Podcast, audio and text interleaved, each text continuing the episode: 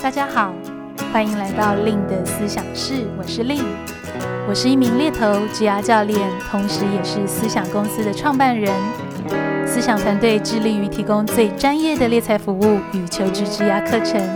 在思想室中，我会和大家来分享我的猎头经验、求职与职涯议题，希望陪伴大家不只找一份工作，而是找一个人生的可能。Hello，大家好，我是 Lin，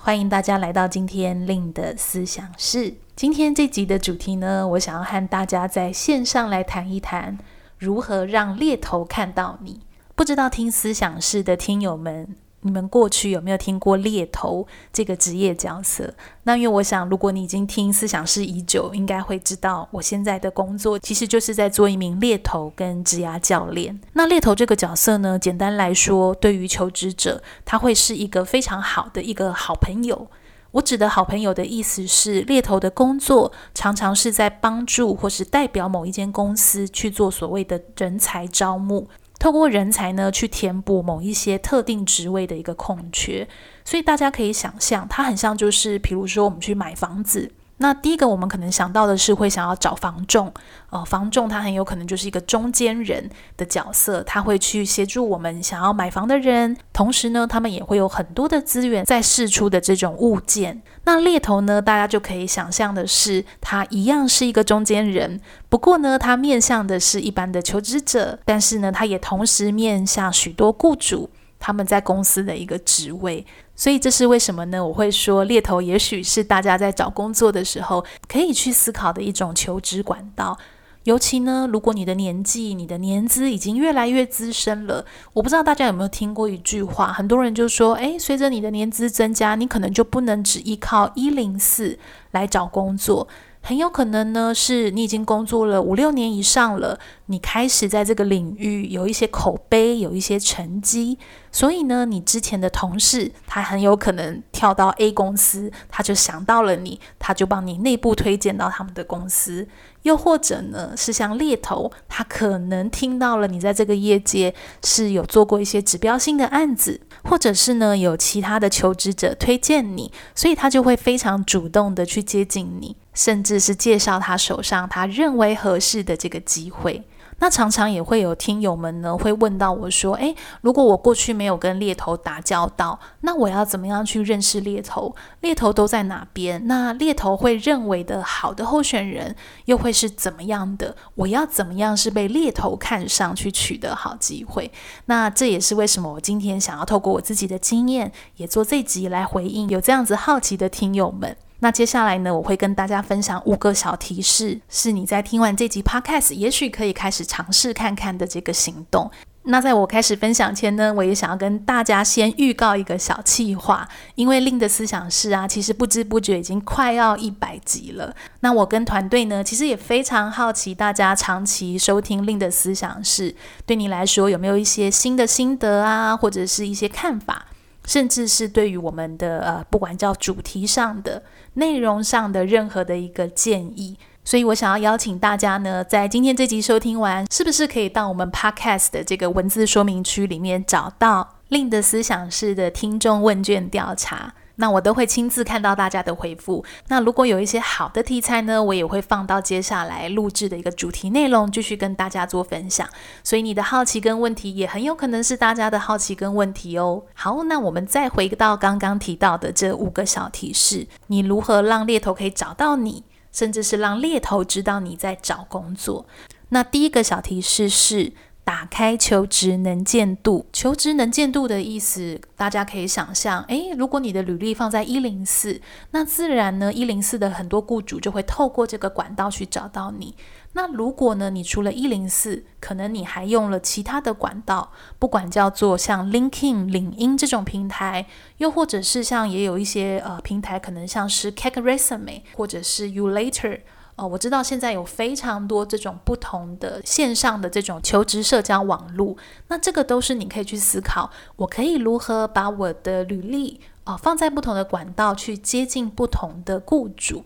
那当然比较主流的或者是比较国际指标的平台呢，当然还是属于 l i n k i n g 就是刚刚提到领英的这个部分。那你就可以去接触到比较全球性的，不管是招募人员呐、或者是公司。那我记得我好像在前几年有看过一个呃国外的一个研究调查，它其实就分享到，诶，我们这近几年来最主要这种对企业的人才取得，大部分的来源呢都是透过所谓社交媒体的网络，所以就会包含了像我刚刚提到的平台，甚至是像我们开始会使用 Facebook 啊，或者是 Line 这种比较社群性的这种网络，所以大家应该也会发现，比如说，诶，你正在一个工程师的一个呃 FB 社团里面，就是。是会有一些人，他会张贴一些好的一个机会，但是他不一定会张贴在一零四上面。那这意味呢，如果呢你还没有所谓很强大的这种个人的这种 networking 的网络，或者是呢你正想要去某个 A 公司工作，可是你没有任何朋友在 A 公司工作，你可以是透过他内推进去的。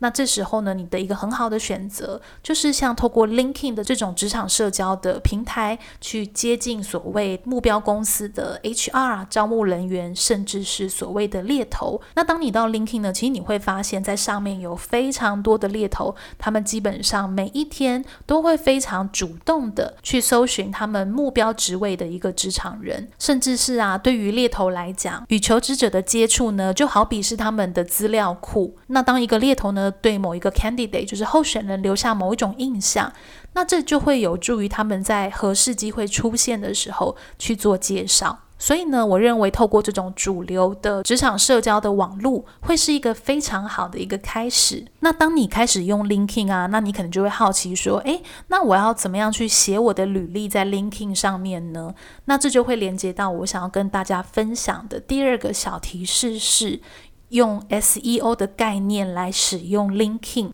呃，我不知道大家有没有听过 SEO 这个概念。其实，如果你是行销领域的职场人，呃，SEO 应该会是一个蛮主流、蛮常听到的名词。SEO 的中文呢是叫搜寻引擎最佳化。那如果你不是任职在行销圈的听友们，也别担心，其实你就把它想象的很简单的事，像我们在 Google 啊，假设我们要找，呃，我很想吃意大利菜，那可能我就会打一些关键字，比如说好吃的意大利菜、台北，类似是这样子的一个关键字的一个组成。那这个逻辑呢，其实一样，我们可以把它套用在使用 l i n k i n g 上面。因为猎头呢，其实他们每天在 l i n k i n g 上搜寻人才，也是用这种关键字的逻辑去搜寻到适配到合适的人才。也因此呢，即便你注册了 LinkedIn，可是你的关键字如果放错，或者是放不明确，甚至是没有放，那也很有可能呢，你的个人资料是很难被浏览到的。所以我常会跟我自己的 candidate 分享的是，其实我认为 linking 的使用不是在于说你的履历要多完整多漂亮，而是是你的 LinkedIn 到底有没有包含到一些针对你职能或是职位相关性高的关键字，有助于你被搜寻到，这个才是求职者使用 LinkedIn 最大的一个目标跟目的。那听友可能会好奇，那我要怎么开始呢？所以我想，其实大家还是可以回归到像一零四上面有很多的 J D 去找一个 JD 是跟你现在做的这种专业跟领域职责它是很相符的，去把它所需要的这种条件呐、技能、经验这种关键字去把它抓出来，放在你的 Linking 上，那这个就会有助于你在 SEO 比较容易被搜寻得到喽。而像我们现在也快过年了嘛，因为今年过年也还蛮早的。那其实保持 l i n k i n g 的更新也蛮重要的。好比说你上次的更新可能已经是两年前啦，但是这两年可能你已经开始做了一个 Project Leader，或者是做了一个带人主管。那把这种管理或者是专案管理这种 Keyword 放到你的 l i n k i n g 上去保持更新，才会比较有助于你是随时被需要这些条件的猎头看到找到。再来第三个小提示是目标性的主动接触。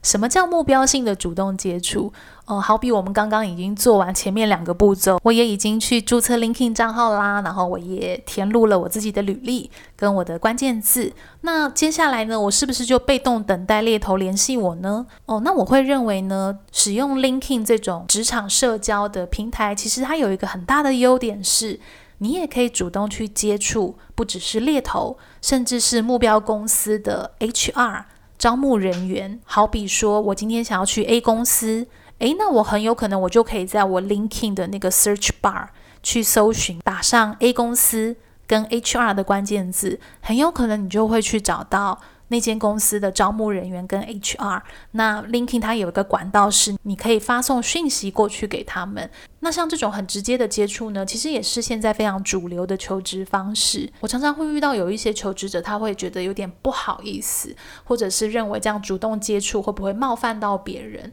那我反而认为呢，回归使用这种平台的本质，我有一再的强调是职场社交的平台。所以意思是呢，这个社交、这个互动性是很重要的。那所谓的互动性呢，它必须要去基于一定的品质，它才可以展开。我的意思是，如果你真的想要去接触某 A 公司的，可能是猎头或 HR，那如何在我们发送的讯息很快的让别人知道我们的意图，而且是很有礼貌的、很有自信的去展示我们跟对方现在招募的位置有什么样的经验，并且大方的表示我们对他的兴趣，这种比较个性化的讯息会比较容易让你收到回复。但是呢，如果你只是用一个比较像我们在 Facebook 聊天比较 casual 的一个方式，比较休闲的方式，比如说你就跟对方只打个 hi，或者是你就直接留一个讯息是“我现在找行销，你手上有没有？”那我会说这个可能就会让你收到对方回复的几率会变得比较低哦，因为虽然 LinkedIn 这种平台呢，它是所谓。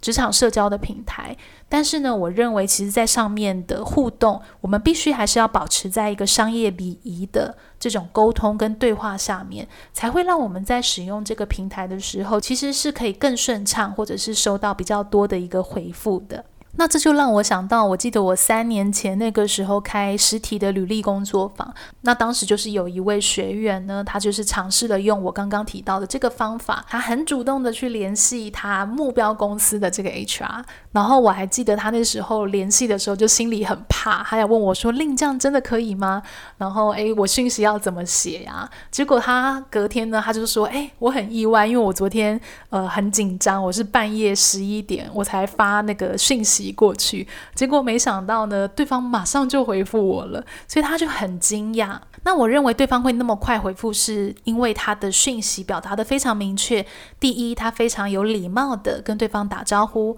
告诉对方为什么他想要跟他联系，也告诉对方他有什么样的经验跟技能。是符合他们现在在找的位置。最后呢，再次去谢谢对方，呃，可以接下来如何联系他？那所以我想呢，这个沟通的讯息明确跟这个恰当的商业礼仪，都让他在这种讯息上面去奠定了一个蛮专业的职场人的印象。那我会对这位学员很印象深刻是，他最后就真的进入了这间公司，连他自己也非常的一个意外。那也基于这样的一个经验呢，啊、我其实就会非常鼓励听友们，也不妨可以保持这种主动的一个接触，但是就是合乎礼节跟礼仪去展现我们的一个专业性。第四个小提示呢，是建立有意义的关系。我们刚刚讲到这种比较个性化的呃讯息。其实对到猎头的自我介绍的这种信件，或是主动在 LinkedIn 上，你看到了一个诶看起来很不错的猎头，你想要做自我介绍，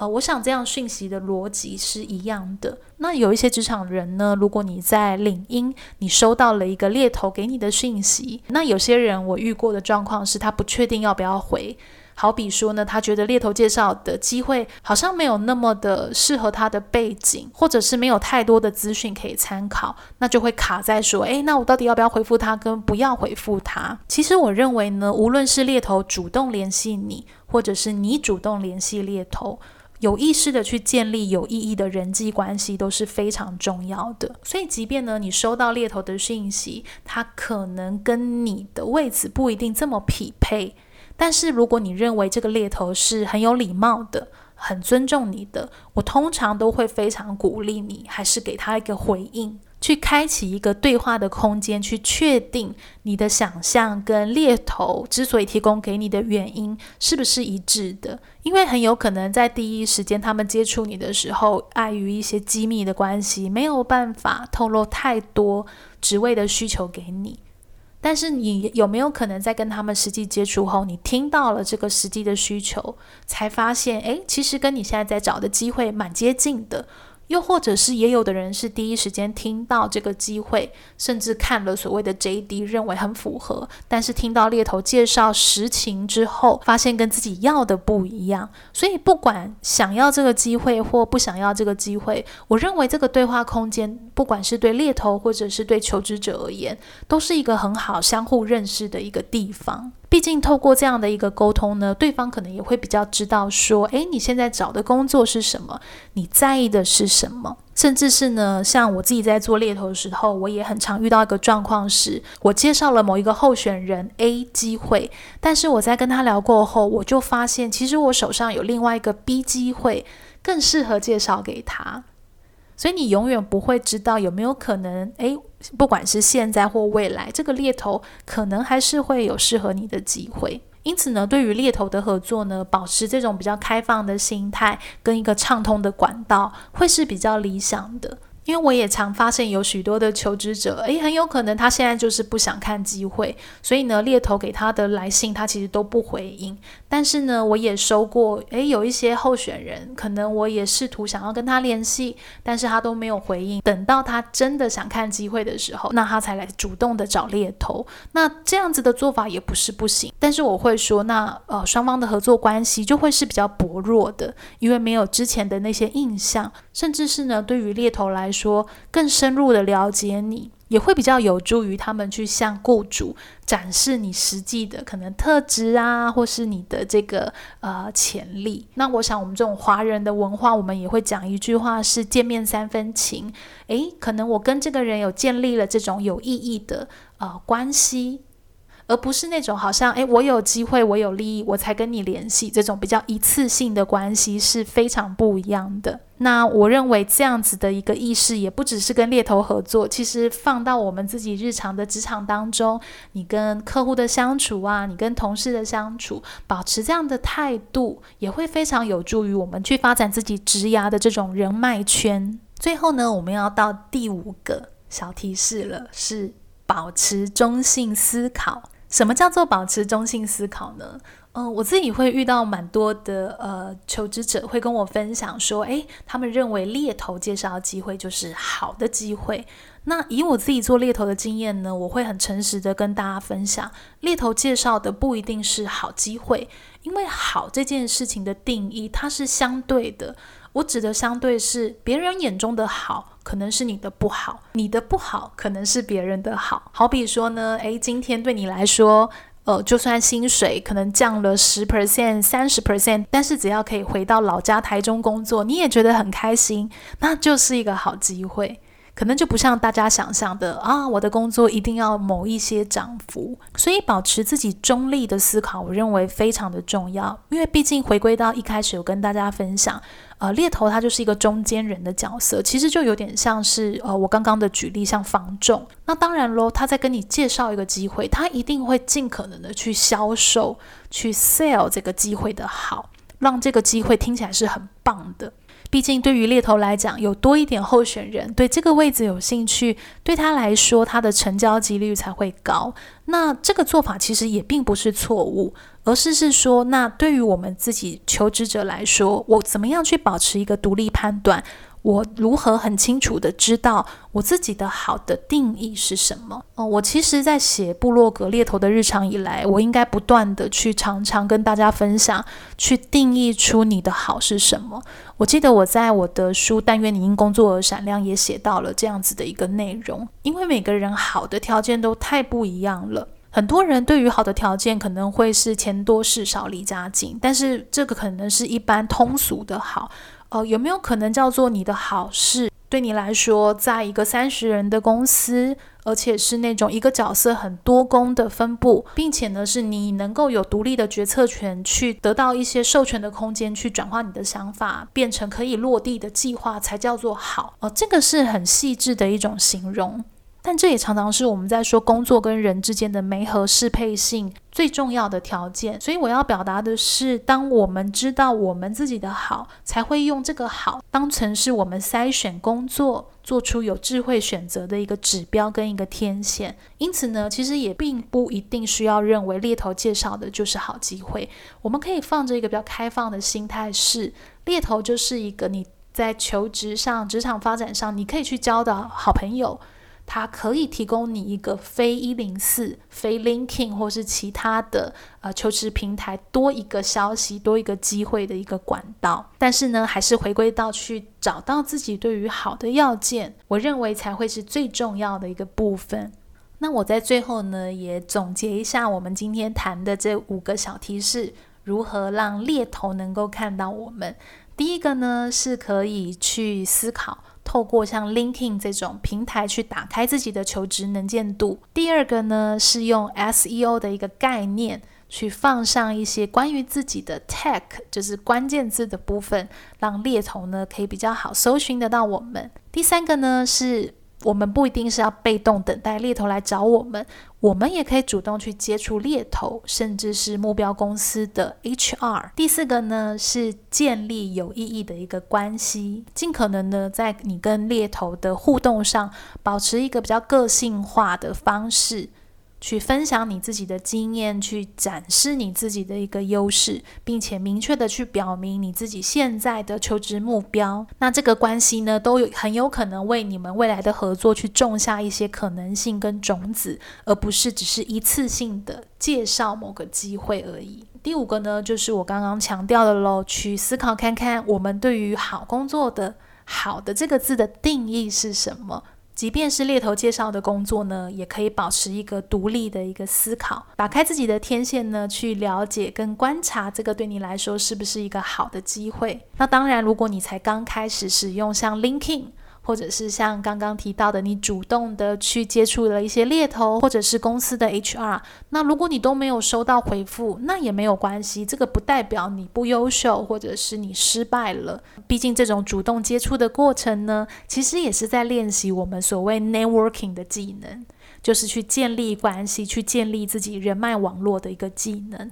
哦。对于 networking 呢，我觉得也不用把它想得太难。其实有许多的职场人，如果是比较内向的，听到 networking 就会有点害怕，就好像就是诶，我们要很像一只孔雀穿梭在人群之间。呃，如果你对 networking 有兴趣或有好奇呢，也不妨可以参考我的部落格。我先前有写过两篇文章，是在讲强关系跟弱关系的。所以今天我们其实谈到的 networking，我的意思都比较指的像是如何是在没有压力的状况下去建立起弱关系的这种连接。好喽，那我想今天时间也差不多了。最后也一如往常跟大家预告一下我接下来的一些相关的课程跟活动，在每一年的年底啊，如果时间允许，我都会办一个比较大型的活动啊、的这种讲座。那今年年底呢，在十二月十八号，我会办一个职场人暖时光的讲座。那这个讲座呢，我会分享一下我今年在做猎头我看到的，可能在明年我们身为职场人可以去了解的一些必备的，可能叫观念。或者是知识，那在这次呢也很特别，我也预先邀请到了一位来宾。那这个来宾我会想邀请他是他的职涯很特别。他是大概三十岁才开始起步他自己的职涯，但是最后呢，他是做到了他的职涯最高的巅峰，做到了一个资深业务副总裁而退休下来。所以我特别邀请到这个来宾，是想要跟大家分享，如果你是处于职涯晚鸟的阶段，不管是你比较晚才开始思考职涯，或者是诶，很有可能你比较晚毕业。又或者是你像我们之前做 podcast 谈到的这种大龄女生，甚至是大龄男生的一个阶段，或者是你现在正要重返职场的二度就业。当我们在思考这种玩鸟的时候，我们怎么样去调试自己的一个心态，依然用很建设性的方式去前进？那我想我会邀请这个来宾呢，来跟我们大家做分享，所以非常欢迎大家可以来报名十二月十八号礼拜六下午两点到四点半的这个职场人暖时光的讲座。那因为这个讲座我们因为疫情的关系有限定人数，所以是采呢就是先付款，然后填写完表单去做名额的一个保留。那第二个部分呢，是我们最近在 Line at 听友常常会问到的，就是明年的课程。那明年的课程呢，目前公开的工作坊一样是由我们的优势工作坊。那最快的梯次呢，是在明年过年后的二月十九跟二月二十，再来是四月九号跟十号，六月十八跟十九号。那都会是在台北做举办。那我们的呃这个优势工作坊真的会也蛮多有中南部的学员们呃特别北上来参加。所以呢，如果你是有考虑北上来参加的，也别忘了可以运用我们的 Line@ at，可以跟助教做互动。呃，不管是呃，你可能需要我们建议住哪边比较好啊，或者是呃交通方式等等的。所以，如果你针对刚刚提到十二月的实体讲座跟明年的课程有任何的好奇或问题，都可以加入我们的 Line@ 搜寻 Link Careers 小老鼠 L Y N N C A R E E R S 就可以找到我们了。那最最后呢，大家别忘了可以帮我去填写 Podcast 的回馈问卷哦。在我们 Podcast 的音档简介就可以找到这个连结了。如果你喜欢今天这集的内容啊，也非常欢迎你可以追踪我的 Facebook、IG、部落格，搜寻猎头的日常就可以找到我喽。那也别忘了到 YouTube 去订阅、开启小铃铛，就不会错过我们思想室的新集数了。那今天就很谢谢大家的线上收听，我们就下集再见喽，拜拜。